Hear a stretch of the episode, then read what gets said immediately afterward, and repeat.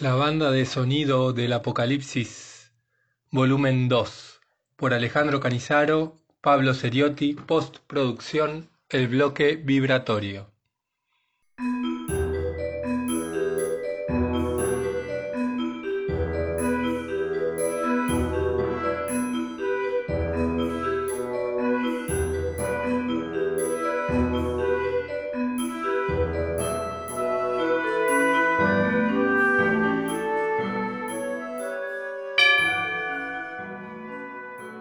Cuando un día martes parece un domingo, algo anda mal en este mundo.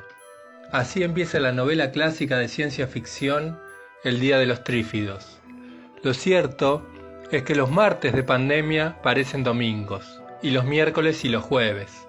Todos los días son domingos. Y los domingos tienen fama de melancólicos, de introvertidos, tienen fama de abuela, de resaca, de franchela, de tuco de ravioles y de fútbol. Ya no está todo eso, pero sigue siendo. Es que lo importante no es lo que el domingo hace de nosotros, sino lo que nosotros hacemos del domingo.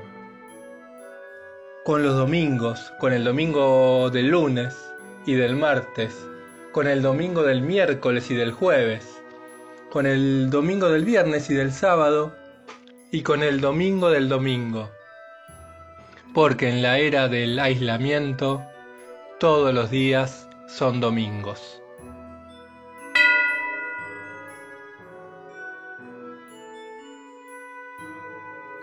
Todo cambió. El turismo es virtual. Córdoba, Bariloche y los mejores paisajes de la Argentina en recorridos virtuales para disfrutar desde la comodidad del hogar, dice la noticia. Bajo el lema Disfruta Córdoba, desde tu casa la provincia ofrece un espacio digital de distensión con una gran cantidad y variedad de contenido online. Entre otras alternativas, se podrán recorrer las cinco estancias jesuíticas y la manzana jesuítica de Córdoba declarados por la UNESCO Patrimonio Histórico de la Humanidad. También la posibilidad de disfrutar los espectaculares tours virtuales por los caminos del vino de Córdoba, recorriendo 12 bodegas y a sus productores artesanales en una experiencia de realidad virtual única en el país. Para los amantes del buen comer, el recorrido de los sabores de Córdoba muestra detalladamente la oferta gastronómica de la provincia clasificada por regiones turísticas. Bariloche es otra de las ciudades que desde su página oficial y bajo el lema Volveremos a vernos pronto, propone navegar en contenido que permite disfrutar de las bellezas naturales desde los diferentes dispositivos. Y ahí se recorren paisajes, sitios turísticos, recetas, datos interesantes sobre la historia del chocolate y actividades de Pascua dirigidas a los niños que se pueden descargar desde el sitio. Es necesario que al finalizar la pandemia, la industria del turismo invente la teletransportación, un aporte fundamental para superar el ridículo de hacernos viajar desde la laptop.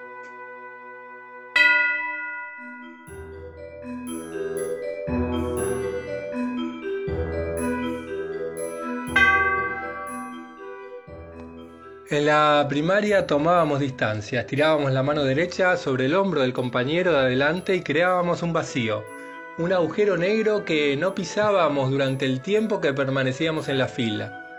Nos separábamos a reglamento. Luego sonaba Aurora o el himno y se izaba la bandera, llegaba a lo más alto del mástil y finalmente sonaba el timbre y recién ahí el sonido rompía la ilusión de la distancia, del permanecer alejados, del no poder tocarnos y corríamos a abrazarnos o a golpearnos. Estábamos pegados unos a otros como siameses. Esa distancia, ese agujero negro que se crea cuando una mano toma distancia de un hombro, es en la actualidad pandémica la regla, es lo único que tenemos. El distanciamiento social será clave para el regreso a clases. Estamos trabajando no solo en el cuándo, sino en el cómo, dijo el ministro de Educación de la Argentina, Nicolás Trota. Y detalló que hoy no se puede imaginar en el corto plazo una escuela con las mismas características que tenía en el pasado, ya que el distanciamiento social es fundamental hasta que haya una vacuna. Niños y niñas tomen distancia.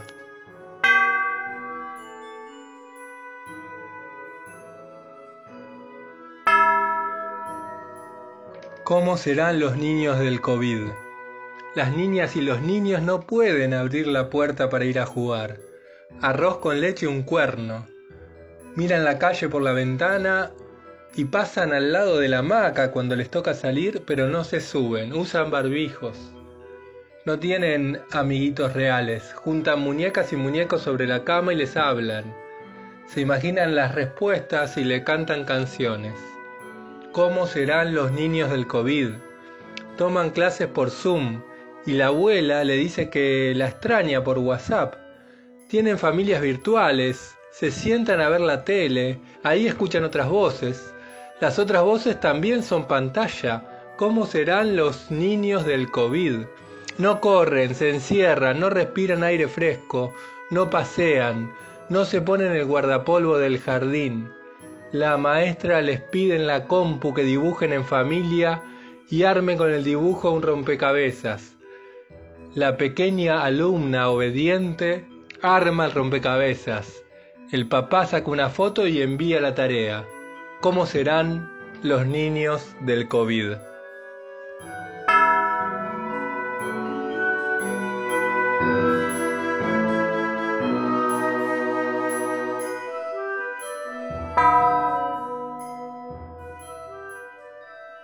La pandemia tiene efectos sobre nuestros huesos, traspasa nuestra piel, se nos queda pegada.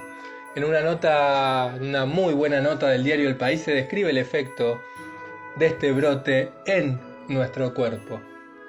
Dice, deberíamos retroceder varias décadas para toparnos con una exposición tan intensa y prolongada de malas noticias, con una crisis sanitaria sin precedentes y más de tres meses de confinamiento ya en nuestra mochila emocional.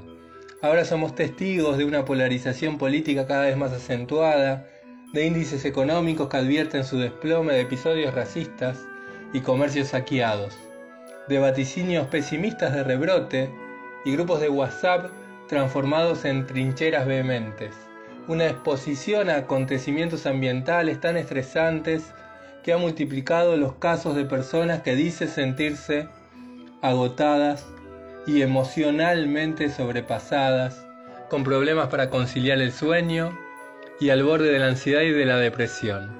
Un entumecimiento que psicólogos estadounidenses ya han bautizado como crisis fatigue, fatiga por crisis, y que podría ser la respuesta de nuestro cuerpo a este caótico 2020. Tu cuerpo está bien preparado para manejar situaciones de estrés temporal, pero está desbordado ante las constantes e incansables presiones de este año, sostiene Matt Simon en un artículo de la revista Wired, que ha puesto nombre a este cúmulo de síntomas cada vez más habitual. Este estrés prolongado se ha apoderado de nuestras vidas ante una incertidumbre eh, sanitaria, política, social y económica como hace décadas que no experimentábamos y como explica Silvia García Graullera, psicóloga y directora del centro Psicia, provoca que los mecanismos psicológicos adaptativos se vayan debilitando y que aparezca una sensación de pesimismo, miedo al futuro y amenaza constante. Uno de cada cinco españoles sufre síntomas de depresión y ansiedad desde que comenzó la crisis del coronavirus los menores de 45 años son el estrato demográfico más afectado. También en Estados Unidos, donde medios como The Washington Post ya han alertado sobre la crisis de salud mental que asola a su población, una oleada histórica de problemas entre los que se encuentran depresiones, abusos de sustancia, desórdenes de estrés postraumático y suicidios, explican.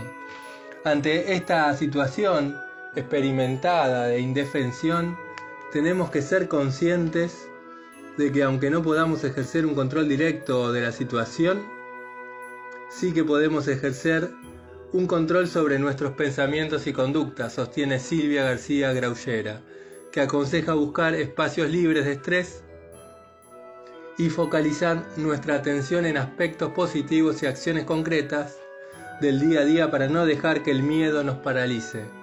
La manera en la que reaccionamos depende en gran medida de nuestro tipo de personalidad, de las experiencias vitales previas y de cómo hemos aprendido a lidiar con las crisis anteriormente. Así que es difícil tener una fórmula que funcione para todos igual. Y entonces, Silvia, ¿qué hacemos? ¿Cuánto falta para que la obra social nos cubra el 100% de profesionales en psicología especializados en COVID? Rock and roll y nos vemos la próxima semana.